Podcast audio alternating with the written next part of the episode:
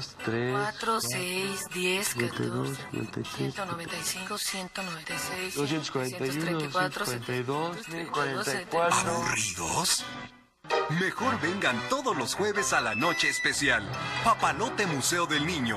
Toca, juega y aprende.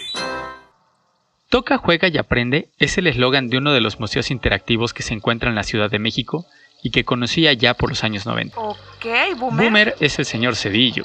Si en alguna categoría generacional quepo, es en la de Millennial. Bueno, te estaba contando sobre el papalote Museo del Niño. Estaba buena la experiencia porque a través del juego surgía la curiosidad y con algo de suerte, el interés por las ciencias desde una edad muy temprana. Toca, juega y aprende. Vaya eslogan. Se entiende menos inocente conforme el paso de los años, en los cuales el conocimiento por el tacto toma otro sentido. Pero más allá del tabú, la exploración de los rasgos sexuales es incluso necesaria para tener una buena salud, conocer los cuidados e incluso para la ciencia. Si no me crees, pregúntale a tu fraile, Agustino católico de cabecera, pero con mucho cuidado, no te vayas a confundir y agarrar a un legionario como Marcial Maciel. Estoy hablando de aquel fraile agustino católico que experimentando con los órganos sexuales de las plantas encontró las leyes de la herencia genética. Toca, juega y aprende. El ejercicio lúdico que hizo padre a Mendel. Padre, sí, pero de la genética. Gracias a él, iniciamos a comprender por qué los seres vivos somos como somos, lo que fuimos y posiblemente lo que seremos. ¿Quién lo diría?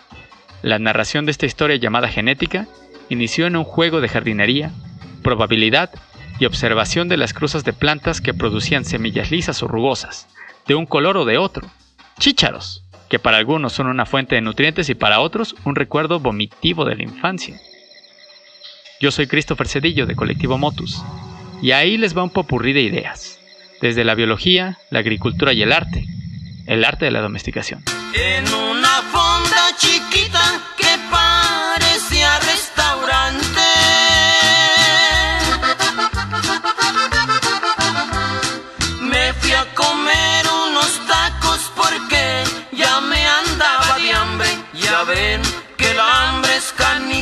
pero más el que la aguante.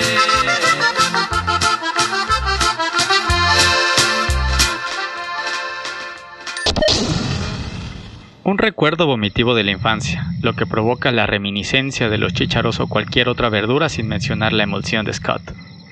Y es que la verdad es que el hambre es canija, pero más el que la aguanta, y para no aguantarla, hay que tener los recursos o mucha creatividad.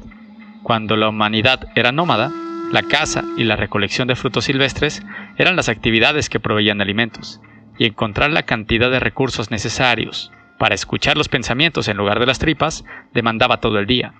Viajar dejó de ser necesario cuando aquellas civilizaciones se dieron cuenta que las semillas, como los chícharos de Mendel, podían ser sembradas, y de ahí saldría una nueva planta que les podría ofrecer alimento a cambio de un poco de agua y sol.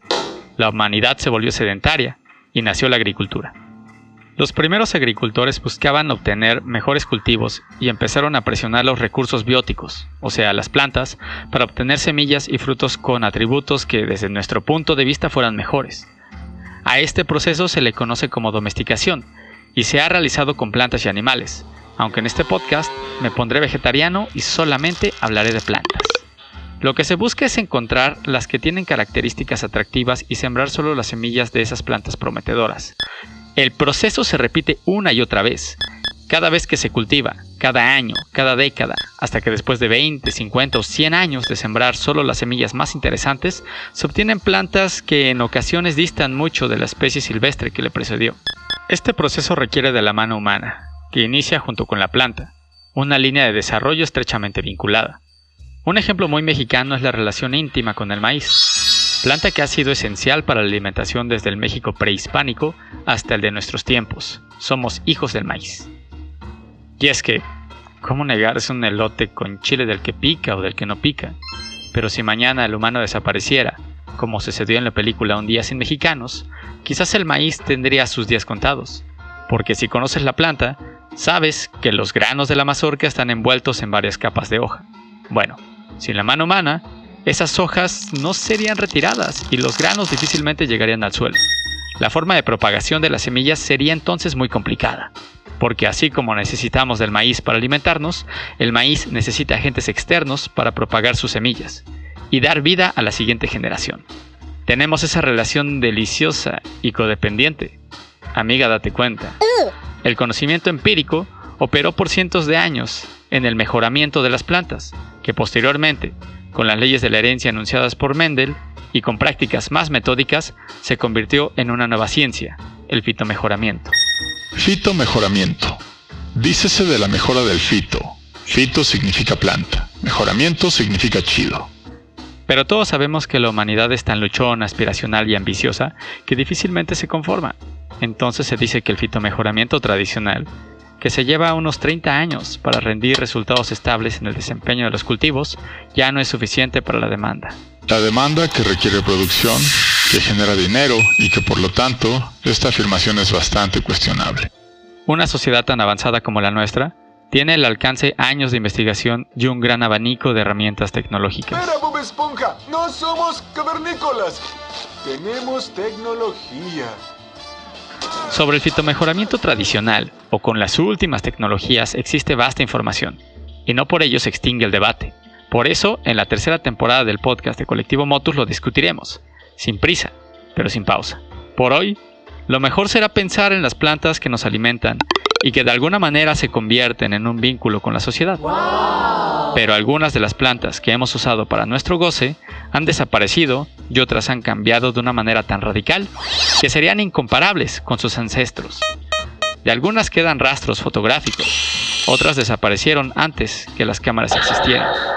Como diría Alfredo, de Cinema Paradiso, a veces el progreso llega demasiado tarde, aunque vestigios quedan.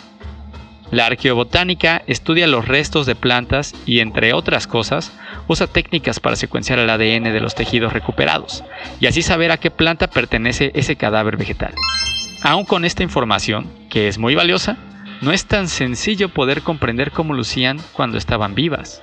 Pero ese pasado visual de las plantas que nos han alimentado no está totalmente perdido. Investigadores belgas, o sea de Bélgica, pero sí son chidos, proponen el estudio de la historia del arte como una fuente de información sobre cómo lucían las plantas, en diferentes épocas y latitudes del globo. Imagínate que vives en el año 4021 y quieres saber cómo lucían los plátanos en 2020, sabiendo que aproximadamente en 2025 se extinguieron debido a la enfermedad de Panamá, causada por el hongo Fusarium oxysporum. Buscas y buscas y de pronto encuentras frutos hasta en obras de arte, que en ese entonces llamaban contemporáneo. Y voilà, has encontrado un ejemplar que por alguna razón está pegado con cinta metálica en la pared de una galería en Sonamaco, junto con su certificado de venta que asciende a 120 mil dólares. Nota para Cris del futuro. Conseguir mecenas y vender el podcast como arte contemporáneo. O un sugar daddy. Lo que suceda primero. Esa obra sería fuente de información de las características físicas del fruto, pues algo así es lo que proponen los autores del trabajo previamente mencionado, publicado en 2020 en la revista Trends in Plant Science, que fundamentan obras como El Jardín de las Delicias del Bosco, pintada aproximadamente en 1510, podría dar pistas sobre la apariencia física de las fresas. Esa pintura es solo un ejemplo de la información que la iconografía toma registro del pasado y proceso de transformación de las plantas que nos alimentan. Aunque también podríamos encontrar registro de las rutas de comercio agroalimentario en la historia de las civilizaciones. El arte de la domesticación. Me gusta cómo suena porque la domesticación es un proceso que surge, a veces por criterios estéticos y otras por finalidades prácticas que alimentan sociedades. También transforman el panorama. Cuando se lograron fusionar una variedad de ingredientes generando así la gastronomía, también dieron pauta a la creación de la identidad de poblaciones. Somos lo que comemos y creo que queremos saber lo que hemos sido.